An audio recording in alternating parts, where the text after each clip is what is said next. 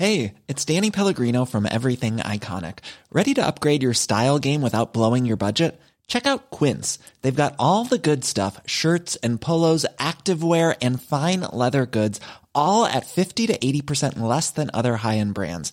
And the best part? They're all about safe, ethical, and responsible manufacturing.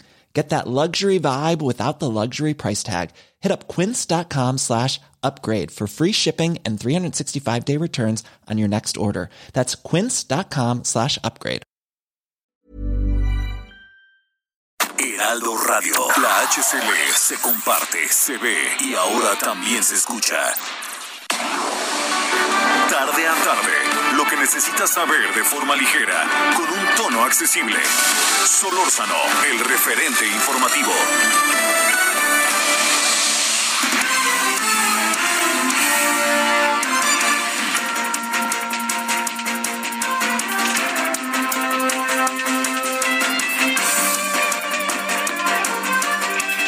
Tardes, son las 16 horas en la hora del 17 horas, perdóneme usted, en la hora del centro. Estamos en el día eh, lunes, lunes 12 de julio de este 2021.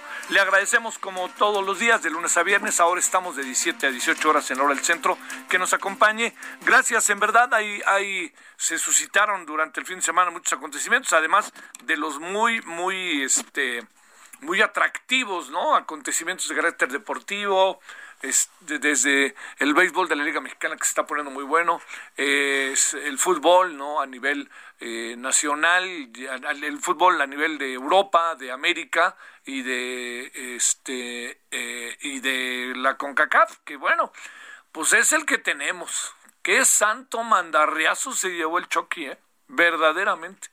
Fíjese que eh, sí hay, hay algo que una de las una de las fórmulas que pudieran mejorar el fútbol en Centroamérica, el norte de Centroamérica y el Caribe, yo sabes dónde la, veo. Va a ser muy difícil que mejoren así como de la noche a la mañana y Europa, pues eso nunca, no lo vamos a ver.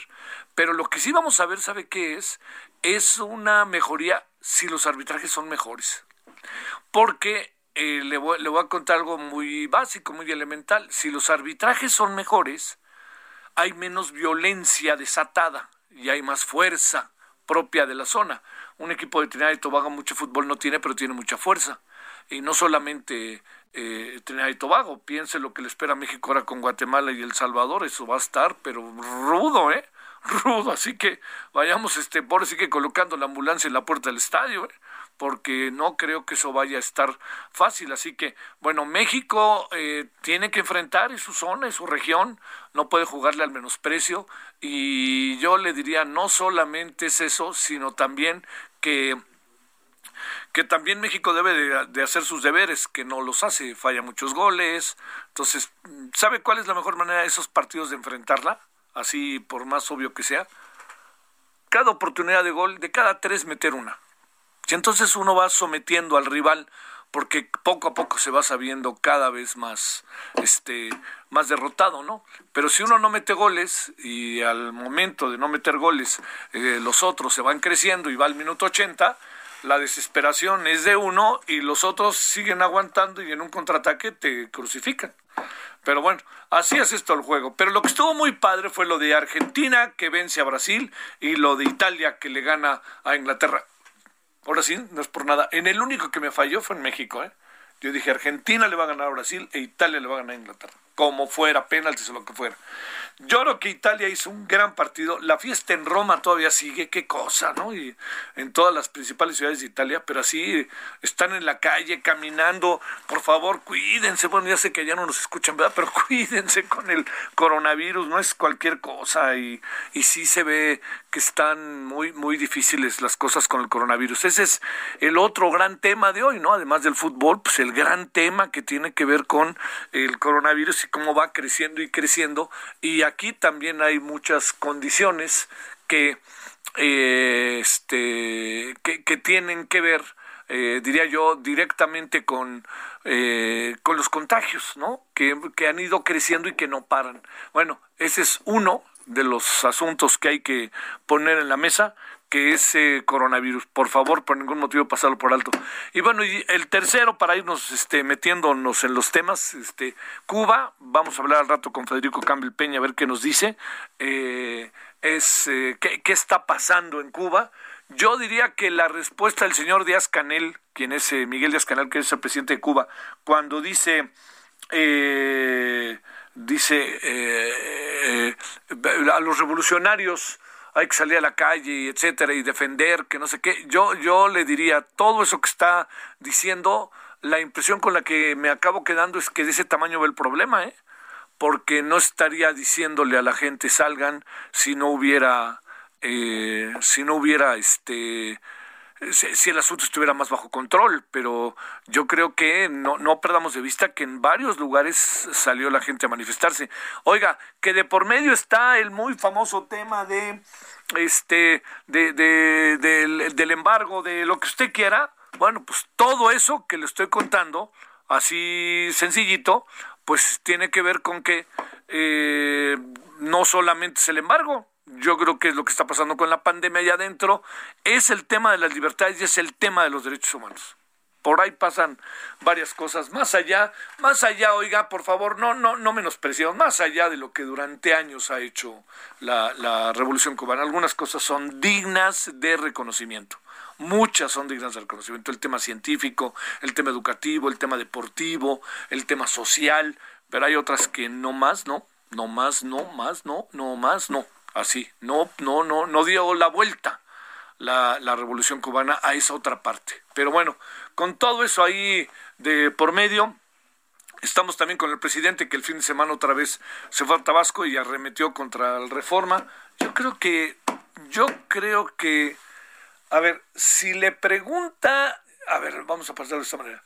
Si le preguntan al presidente por sus hermanos o le preguntan por eh, la, este, la, la, cantidad de personas que han sido lamentablemente asesinadas, defensores de los derechos humanos. Y el presidente responde, lo hacen para ponerme en apuros, lo hacen para, porque este, son nuestros adversarios. Híjole, palabra, yo, yo, yo le diría, no, no es así, no, no, por más que le dé vueltas, este, el presidente no es por ahí. Responda a eso. Y luego diga y por cierto, con esto le callo la boca a los adversarios, pero se han muerto efectivamente una buena cantidad de personas defensoras de los derechos humanos. Las cosas que trae reforma, desde hace tiempo las vino fundamentando. Yo no me voy a poner a favor de reforma de defenderlo, simplemente hablo de lo que se ve. Bueno, todo esto que le estoy contando, pues para que, para que lo anotemos, ¿no? para que lo anotemos en todas estas circunstancias que se están presentando en estos días. Bueno, todo esto forma parte de, una agenda muy amplia que va a estar muy amplia esta semana. Anda por ahí, están enredadísimos con el tema de los ¿eh? enredadísimos, ni pies ni cabeza, la verdad. Yo creo que todo lo hicieron más desde el principio. Va a cumplirse ya un año. El tipo está viviendo, no sé ni cómo. Dicen que, que como rey, ¿dónde está el señor Lozoya? Bueno, ¿por qué, no lo, ¿por qué no lo acaban cuidando en el sentido, por qué no lo acaban presentando, rectifico, eh, eh, para que sepamos qué, es de él, ¿no? Nada de eso, nada, nada, nada, ¿no? No, ahora sí vamos a detener a fulano, vamos a detener a Perengano y nada, nada, nada, así como se lo estoy contando. Bueno, parte de una agenda muy, muy fuerte que además tiene otra parte, que es la que vamos a platicar hoy. El papel, después de usted, si nos ha seguido estos días, todo lo que hemos hecho, eh, seguido de conversar con sacerdotes que están colocándose en el mejor de los lugares, que es el lugar que les corresponde, defensa de la gente, solidarios, intermediarios con el de la delincuencia organizada, eh, corriendo riesgos, pues ni hablar digamos, están asumiendo de manera, me parece, sumamente, yo me atrevo a decir sin exagerar, atractiva, interesante, eh, con un deber muy profundo que pasa al mismo tiempo por su eh, papel de sacerdotes, pero también bajo una ética y una moral que están desarrollando. Bueno, todo esto es lo que tenemos. Muchas otras cosas, estamos ya lo sabe de 17 a 18 horas, estamos a las 21 horas en la tele y por lo pronto si le parece, vámonos luego luego a empezar. Solórzano, el referente informativo.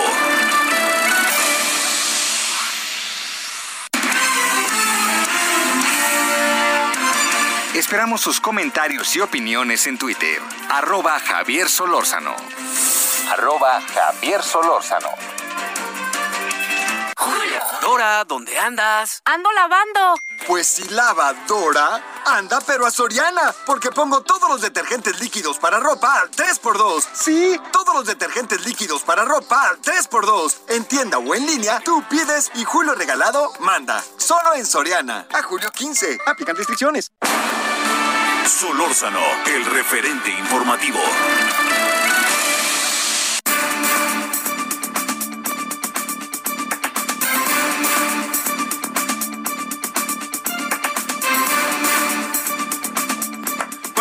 Le decía, tema importante. Eh, los algunos sacerdotes están jugando un papel mucho muy activo o estamos conociendo de un papel mucho muy activo en función de lo que están viviendo un buen número de comunidades, Guerrero, Zacatecas, San Luis Potosí, Michoacán, eh, para mencionar algunas, ¿eh?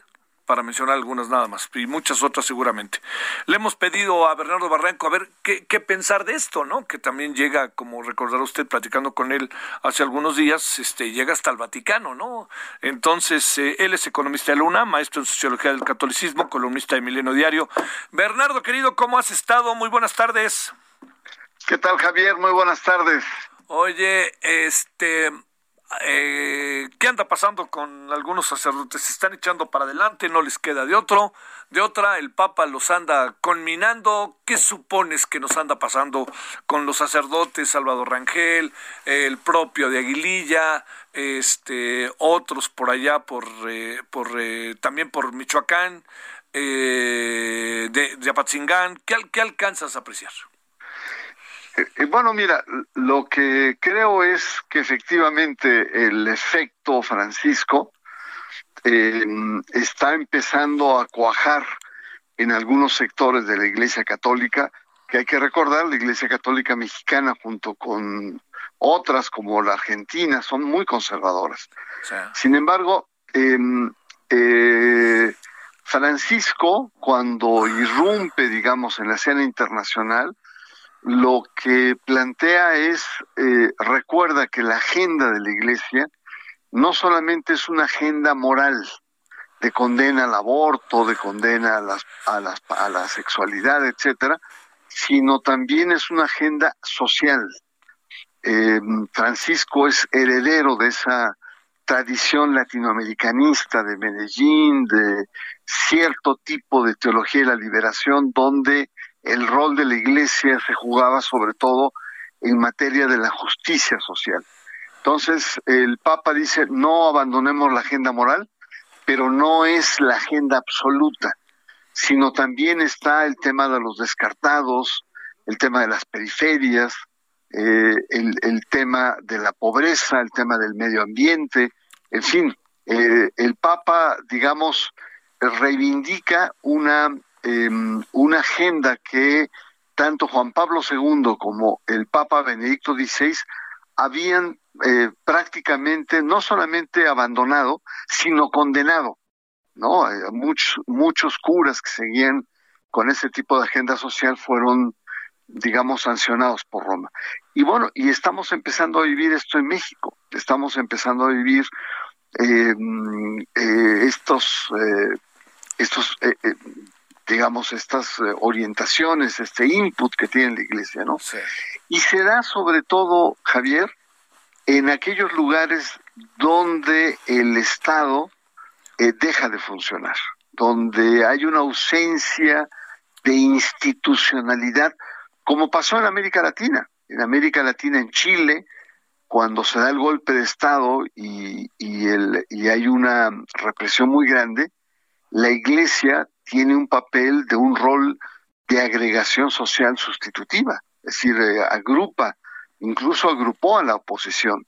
Y en muchos lugares, Centroamérica, mismo Brasil, en aquellos lugares donde el Estado abandona la esencia de su rol, eh, ya sea eh, por represión o en el caso de México por, au por ausencia en algunas regiones, la iglesia y los curas vienen a cubrir este espacio.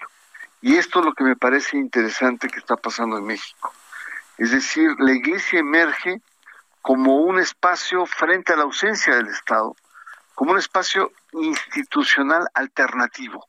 Y esto es muy claro lo que, lo que estamos viendo en Michoacán, y no solamente en Michoacán, en la zona caliente, porque ahí también está Guerrero, está, está el Estado de México, etcétera, en donde ante la ausencia del Estado, la Iglesia adquiere pues este, este factor de ir agregando y convertirse como una instancia sustitutiva de institucionalidad alternativa al espacio dejado por el, Estado. Entonces, creo que es interesante lo que está pasando en, México y creo que esta es una vía pues muy interesante que estamos empezando a ver. Oye, Bernardo, a ver, este, eh, sé que lo que voy a decir no, no, digo, tú, tú lo conoces, pero ¿podría revivir o podría llegar corregida aumentada o algo parecido, algo que el Papa no ve con tan malos ojos o es mi impresión, que es la teología de la liberación o iglesia para los pobres, cosas de este tipo que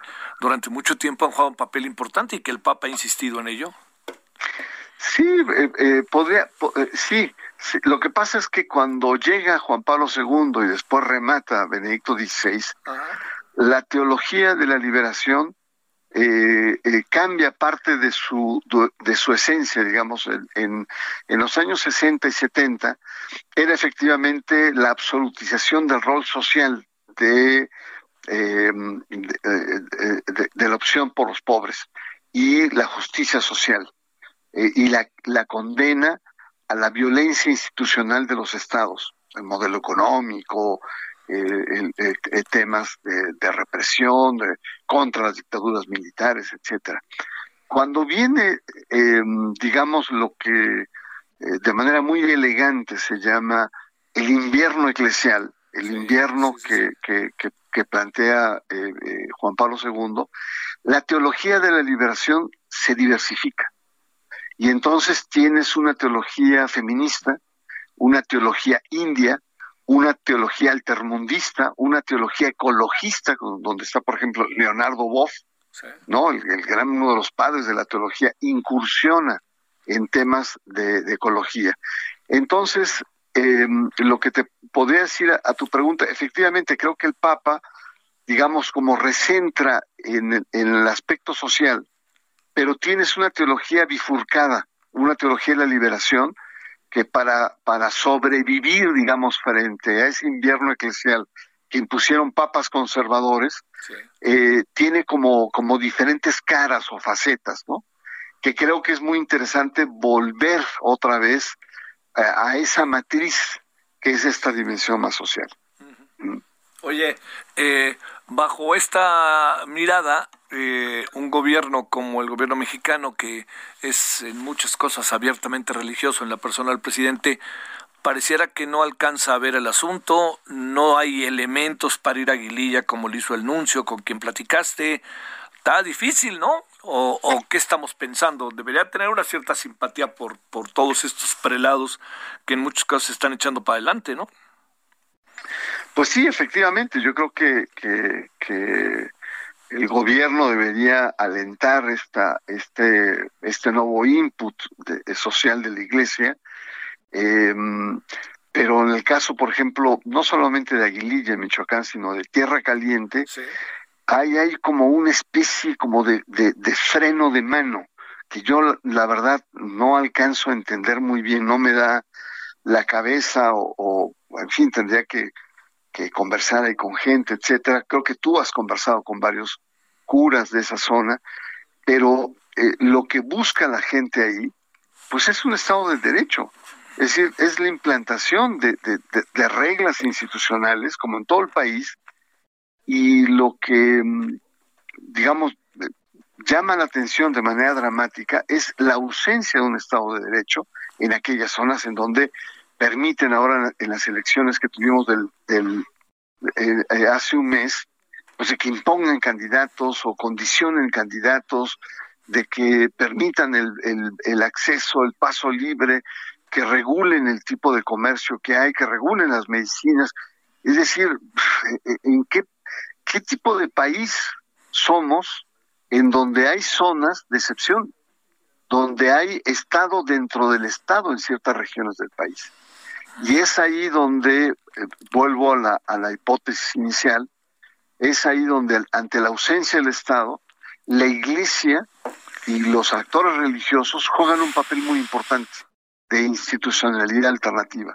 Y por eso mucha gente se vuelca hacia estos espacios religiosos, ¿no? Que, que, más que una fe desbordada, lo que, lo que hay es efectivamente es el cobijo, que significa el paraguas de una institución sólida, con redes, con reglas, ¿no? Eh, y, que permite una cierta identidad o permite una cierta viabilidad de lo social. Entonces creo que, que sí se conjugan varias cosas, pero creo que el presidente más que pensar en, en la zona de tierra caliente de, de programas sociales, etcétera, lo primero y su primera obligación es establecer eh, un Estado de Derecho en esas regiones donde no existe. ¿No? Pues donde ha desaparecido. Sí, sí, sí, sí. Oye, eh, todo esto el Papa debe de estar al tanto, suponemos, ¿no?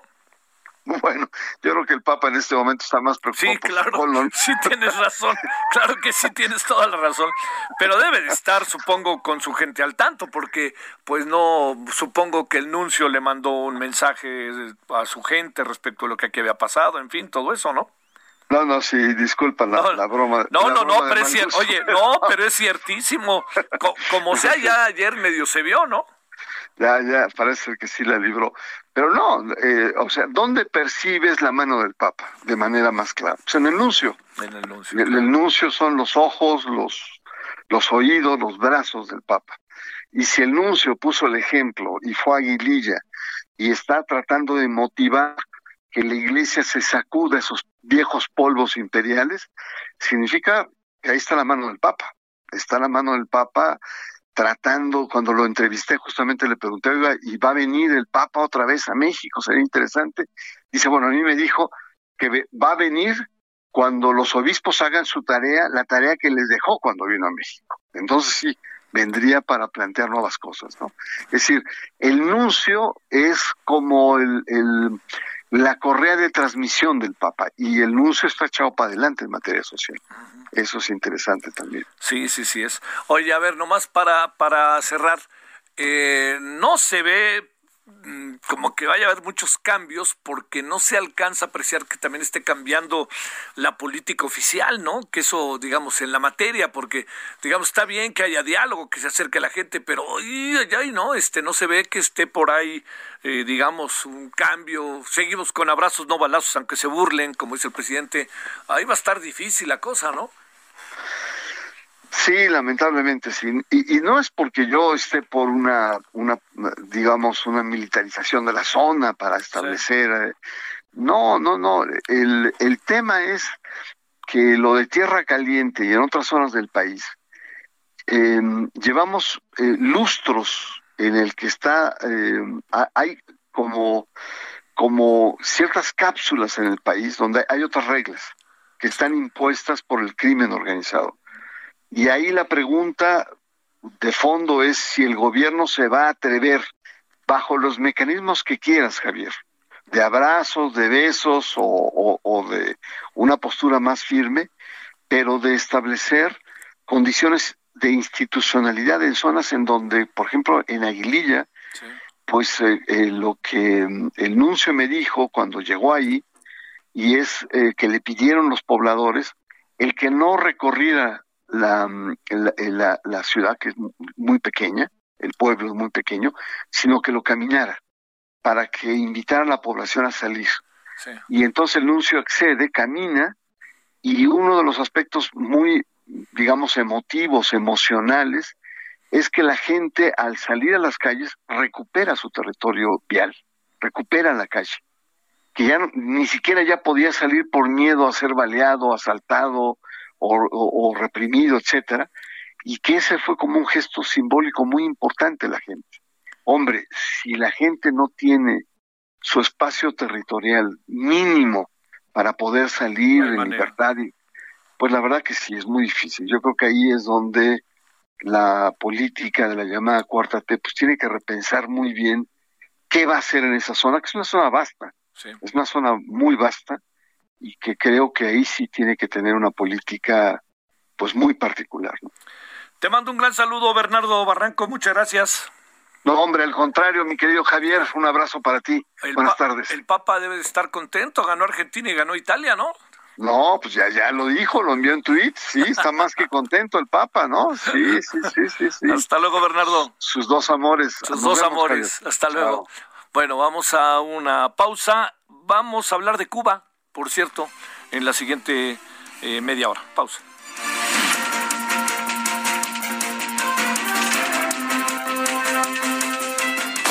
El referente informativo regresa luego de una pausa. Heraldo Radio. La HCL se comparte, se ve y ahora también se escucha.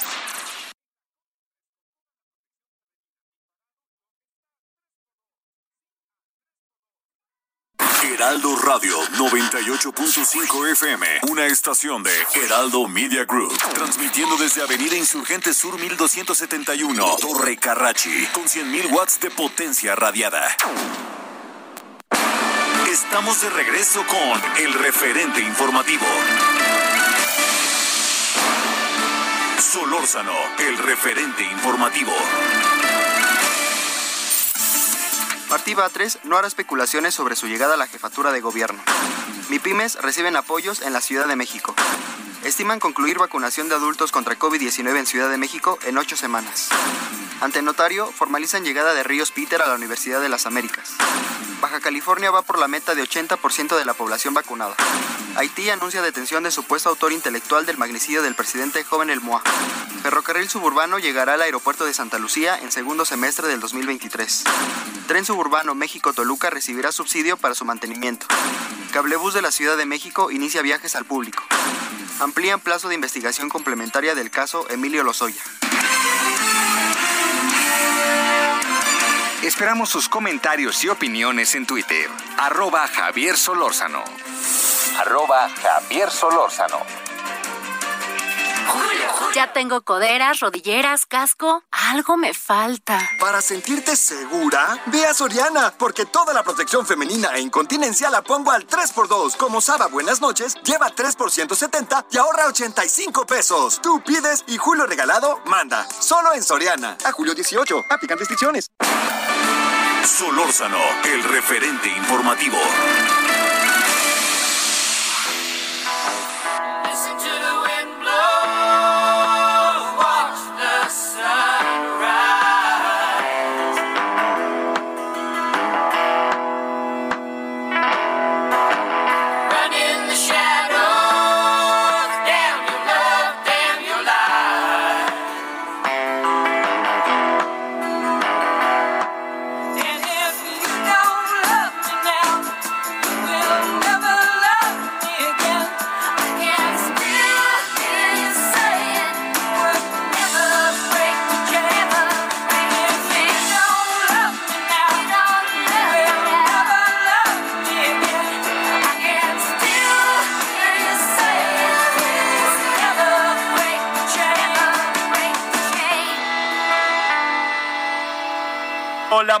Maravillosa Fleetwood Mac.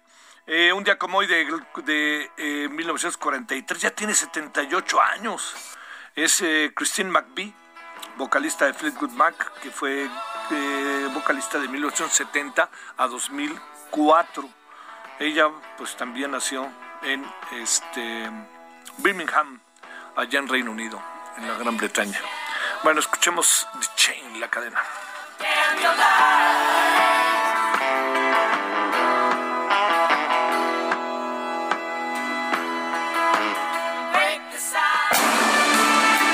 El referente informativo.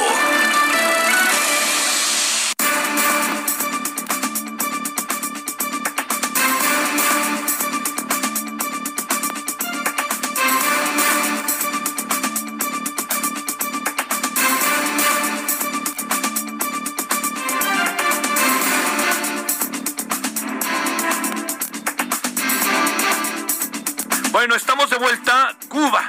Cuba siempre presente entre nosotros y más ahora decía yo que este mensaje que ha dado el presidente Díaz Canel y que se ha metido incluso en a platicar con la gente. Habrá que ver con quién pudo platicar y a dónde fue. Pero lo cierto está en que, para decirlo claro, este, la situación de Cuba siempre es latente, está ahí latente con la posibilidad de que pase algo, pero bueno, ya no no no hablemos este más de lo que de lo que nosotros tenemos como información para tratar de como de interpretar, entender qué es lo que anda pasando. Bueno, le queremos agradecer al muy querido Federico Campbell Peña, analista internacionalista y cubanólogo. Querido Federico, ¿cómo has estado? Bien, gracias, justo en saludarte. Pues sí, llevo 30 años leyendo libros de Cuba, de literatura, política y sociedad, pero además este, estudiando la disidencia, que es el libro que publiqué en 98, Ajá. cuando vi a Vladimiro Roca en La Habana, Sí. que el hijo de Blas Roca, que fundó el partido, de la Confederación de Trabajadores de Cuba, y luego se hizo disidente y estuvo cinco años encarcelado por fundar el Partido Socialdemócrata de Cuba. Vladimiro Roca ya está muy mayor en La Habana. Ajá. Oye, ¿qué, qué, qué anda, qué anda, a ver, presumes que anda pasando algo distinto a otras ocasiones? Porque me da la impresión de que el discurso del presidente tiene tintes distintos a otras ocasiones. No, lo distinto es que la población ya perdió el miedo, a diferencia del maleconazo en 94, Ajá. cuando Fidel Castro se paró en el jeep en el malecón y frenó el vandalismo y las marchas en el malecón, que ya estaban quebrando ahí unos vidrios de hoteles a los que no podrían ingresar los cubanos, a diferencia de esa época en la que luego hubo un éxodo de balseros a Cuba, en esta ocasión ya la gente está saliendo sin miedo a la calle. Parece que hoy salieron en Arroyo Naranjo, un municipio también depauperado cerca de La Habana. Podrían continuar hoy también, pese a la represión, ya ves que ha habido detenidos. Sí. Entraron en operación no solo las tropas especiales del MININC, del Ministerio del Interior, sino las boinas negras, todavía más entrenadas, y las brigadas de respuesta rápida, que no son otra cosa que grupos de, civiles, de policías, de gente afín al gobierno, de civil, que golpean en las esquinas a disidentes, al que se atreva a pensar distinto. Eso lo han usado desde la época de Fidel Castro todavía en el poder. Y fíjate que esto sí, hay varios escenarios terribles. A ver.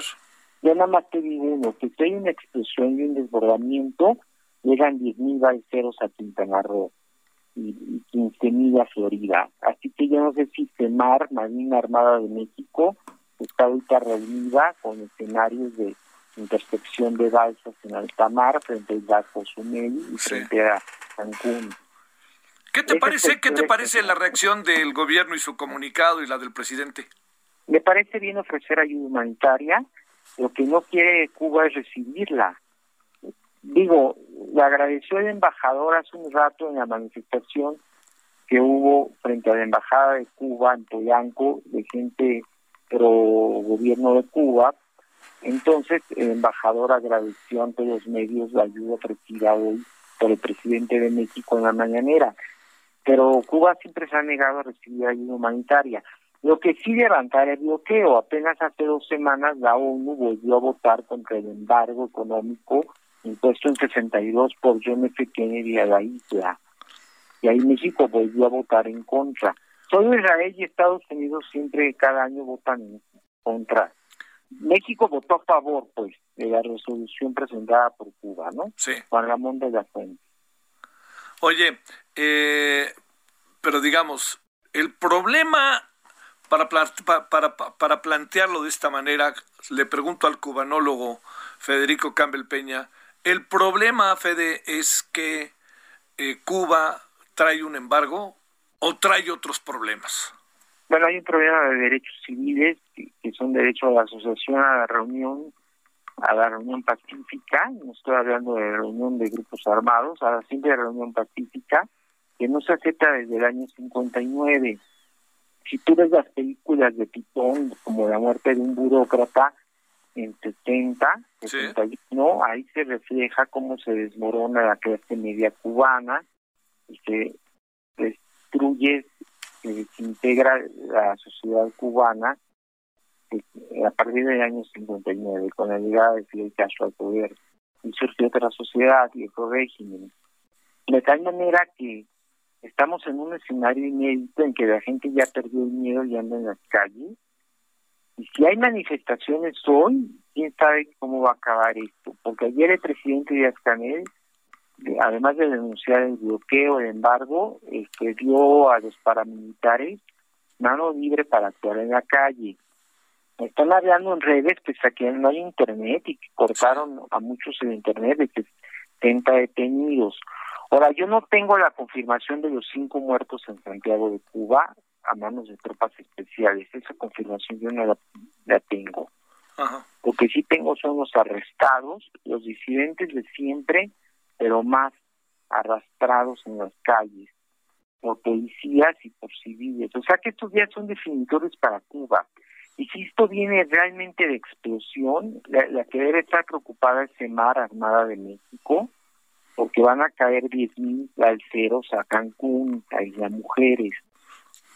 No sé si hay la capacidad de poner campamentos en Rivera Maya, de la Cruz Roja y de la ACNUR. ¿Qué pasará con, con Miami y con Florida? Mira, había otro que ya estaban saliendo lanchas hacia Cuba, pero eso no lo va a permitir Biden, para eso están los guardacostas. Lo que sí ha estado muy firme Biden, en tanto mantener el bloqueo, no se ha distanciado de Trump, como del discurso, ¿eh? Estuvo duro a mediodía Joseph Biden y Anthony Blinken, el canciller, diciendo que Cuba debe respetar el derecho a la asociación y manifestación pacífica, consagrada en la Declaración Universal de los Derechos Humanos. Acuérdate que en el 80 Ricardo Bofill, Maita Fraide, que fue embajadora de Cuba en París hasta este año, Gustavo Arcos, que pidió en el asalto al, Moncada con Fidel, que existe disidente, y Elizardo Sánchez, fundaron el Comité Cubano por Derechos Humanos en el 80.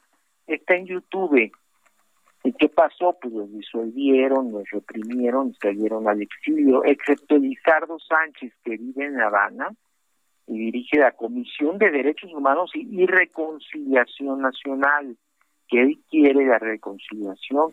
Lo que no se puede es el discurso de Díaz Canel ayer, que llamó ahí a que se enfrenten cubanos contra cubanos en la calle. Eso, estuvo terrible, ¿no? Eso dijo Díaz Canel. Sí, sí. ¿Qué, ¿Qué piensas de eso, Federico? es un llamado a la violencia del jefe de Estado de Cuba para él con la confianza de que van a reprimir las marchas, pero la gente ya perdió el miedo, ya están saliendo en las calles. Desde ayer en San Antonio de los Baños, donde está la escuela de cine que fundó García Márquez, por cierto, ahí cerca, en San Antonio de los Baños caminaban en bicis niños, abuelitas, chavas, chavos, con celular grabando las caminatas, gritando libertad y pan y patria y vida, que es contrario a patria o muerte venceremos del comandante, de los comandantes. Como decía nuestro amigo Lichi, la isla es eh, Cuba, es una isla rodeada de comandantes. Así me dijo Lichi. Pobre, ya, ya falleció. ¿Y Raúl, Raúl eh, Castro cuenta o ya no cuenta? No ha aparecido. ni el otro terrible del Ministerio del Interior, que es Furry, Ramirito Valdés, que creó los campos de concentración para homosexuales, la SUMAPS, en los años 70, donde estuvo Pablo Milanés encerrado por traerle la greña afro. Pablito Milanés lo cuenta en llora en su último documental cuando lo encierran en la SUMAP en 75. Todo eso está documentado en YouTube. Oye, ¿qué pensarán personajes como Silvio Rodríguez, Pablo Milanés? Bueno, ya vimos qué piensa ahí de Milanés, pero ¿qué, qué pensarán estos personajes que son como una especie de imagen de Cuba y que siguen estando en el país o que no han roto pues lanzas con, con el régimen? No, Pablo sí es disidente. Pablo se niega a firmar en 2003 el arresto de los 75, sí. Incluyendo el periodista Raúl Rivero. Silvio, ¿no? Pablo, Pablo y Silvio no se hablan. Sí sé que ahí andaban medio de distantes. No, pues simplemente Silvio ha sido diputado. Claro que su hijo es disidente y se llama Silvito Libre. Las rodas que, pone Silvito el hijo Junior. Pero Pablo es disidente, Aiden Millanés está con San Isidro, que es este movimiento de los jóvenes que el 27 de noviembre se plantaron hasta las 2 de la mañana en el Ministerio de Cultura en La Habana, el movimiento San Isidro, de estos que antes se habían encerrado en una casa ahí en La Habana Vieja. Sí. Con otros chavos Oye, eh, raperos. ¿Qué crees que fue el detonador, el impulso? El hambre, ¿verdad? El hambre eh, siempre, pero más ahora porque no hay turismo, entonces no han entrado divisas, no hay remesas porque las frenó Trump, Western Union cerró hace un mes la oficina en La Habana de remesas y la pandemia que, se está extendiendo. Y lo de siempre, de- gritando libertad, libertad, ¿no? Sí, claro, claro. Oye, este, el gobierno mexicano, ¿qué tendría que hacer? Va a entrar en un lío porque hizo toda una apología hoy el presidente del régimen cubano, ¿no? Y más que nada, la ayuda humanitaria, le agradeció el embajador de Cuba, pero tanto como que zarpen barcos desde Puerto Progreso a La Habana con ay- ayuda de con Azupo, mexicana, no sé si el gobierno de Cuba lo quiera aceptar, ¿eh? Ojalá lo acepte. Sí. Oye, Para- pero, pero toda esta apología que el presidente López Obrador hace de Cuba, ¿qué piensas del régimen cubano? No, pues él, él siempre ha estado vinculado a Cuba y, y, y se han atendido allá a su familia y él, ¿no? Sí. Su esposa estuvo pobre, que falleció, la anterior esposa se atendió en Cuba. Sí. Como mucha gente del PRD y, de- y del PT. Y, de- y ahora de Morena, ¿no? Sí. Y este, fíjate que sí se ven unas lujosísimas patrullas carísimas que trae la policía cubana, las que voltearon ayer de cabeza. Sí, la vi. Unos carrazos, mano. En eso sí gastan, en, en los carros, en las antimotines, ¿verdad? ¿Díaz Canel está fuerte o no? Él dice lo que dice Raúl Castro. Y Furry y los generales de 89 años para arriba, de 80 para arriba. Sí. Ramirito Valdés, que, que decían el prochino, Sí. porque una vez regresó de Pekín y de Beijing y dijo hay que hacer las cárceles para homosexuales y a su map. Fue de Ramirito Valdés, el jefe de la inteligencia cubana, de la seguridad, que anda también en México, ese segmento del que te acabo de referir. Sí. Oye, eh, ¿puede haber una reacción de los mayamenses que vean que se abre una coyuntura como hace tiempo no se abría o quizá como nunca antes? Sí, están aceleradísimos. Sí, ¿verdad? Ya hubo marchas en Tampa y en Miami ayer y hoy. Sí, la de Miami supe. Quisieran irse en lancha, lo cual es muy peligroso porque es violar el espacio marítimo de Cuba si llegaran a ingresar y eso no se puede. Sí, no, Yo creo que ahí Biden tiene que frenarlo con guardacostas. ¿eh? Oye, este, a ver, eh, a pesar, a pesar de el embargo, muchas cosas al fin y al cabo circulaban con Cuba desde Estados Unidos, desde el mundo. ¿Estoy en lo correcto o no? ¿O el embargo sigue siendo verdaderamente tan brutal? ¿O el embargo se ha convertido en parcial, por decirlo de alguna manera? Obviamente que había triangulación desde México, Panamá y otras regiones a La Habana. Sí. Y luego ya Obama lo, lo aligeró, al grado tuvo exposiciones de granjeros de Kansas y de otros estados vendiendo sus productos a Cuba y los pagan en efectivo en Cuba. O sea que ya había intercambio comercial. Obama aligeró eso. Y pidió a cambio espacios para Joanny Sánchez, su blog, algunas cositas, este cuate de la corriente socialdemócrata Manuel Cuesta, el, el afrocubano, no lo han tocado nunca, en fin, que siempre han sido disidentes desde hace décadas, Vladimiro Roca y Lizardo, llevan en la, Indamiro Restano, que hizo el movimiento ecologista, arrestado en, en 85, ya vive en España, llevan décadas haciendo ONGs arrestadas en Cuba.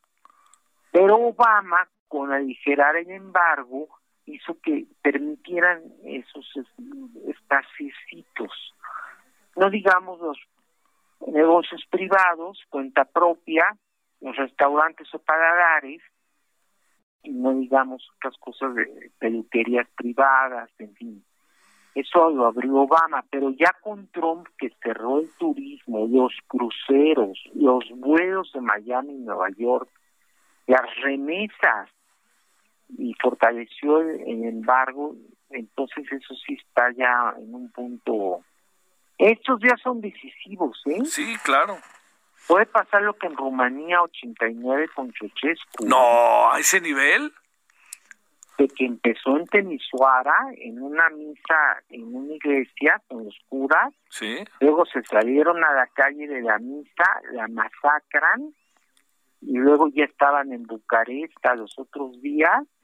Y luego hay un meeting de Ceausescu y se les voltea la gente, el tipo y la esposa escapan en el helicóptero y los fusilan al aterrizar. O sea, esto puede acabar en Ceausescu, no se sabe. No, pero ¿a poco van a acabar jugando fútbol con la cabeza de alguien? Mira, yo nada más te digo que si hay una explosión social más gruesa, llegan 10.000 balseros a Cancún. ¿eh? Sí, sí, sí, eso está delicadísimo. Eso Porque la corriente de Pinal del Río te arroja a Isla Cozumel. Sí. Yo no sé si Pedro Joaquín Coswell ya está consciente de esto, ma. El, O sea, el, el gobernador.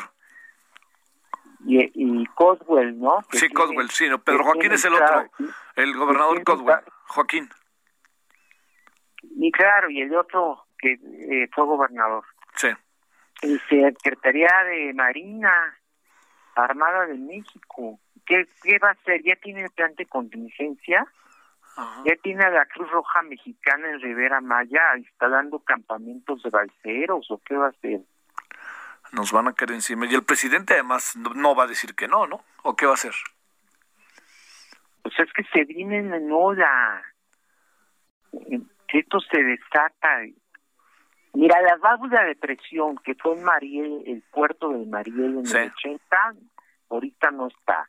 En 94 los balseros, que se va el que quiera, hijo Fidel, y se echaban al mar. Por cierto, miles, los, miles se los comieron los tiburones. Sí. No está esa olla de presión abierta.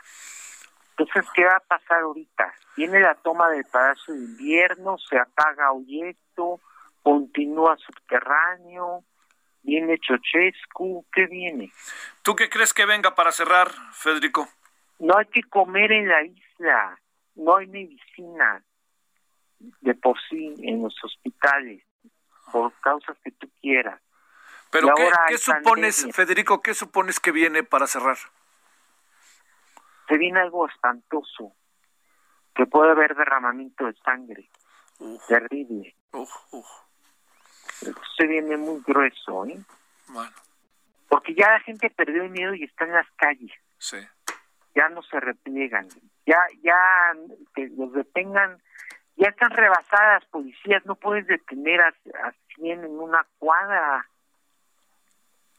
o a 2000, y son más, no sé, o a 1500. Ya se cuenta por centenas, ¿eh? Entonces la cosa, en Santiago de Cuba no hay internet, no se sabe si los cinco muertos son reales. Dice que por boinas negras, tropas especiales del Ministerio del Interior. Uf, uf. No, todo, esto sí está muy serio, ¿eh? Federico Campbell Peña, muchas gracias que estuviste con nosotros. No, pues de nada, nada más monitoreando aquí.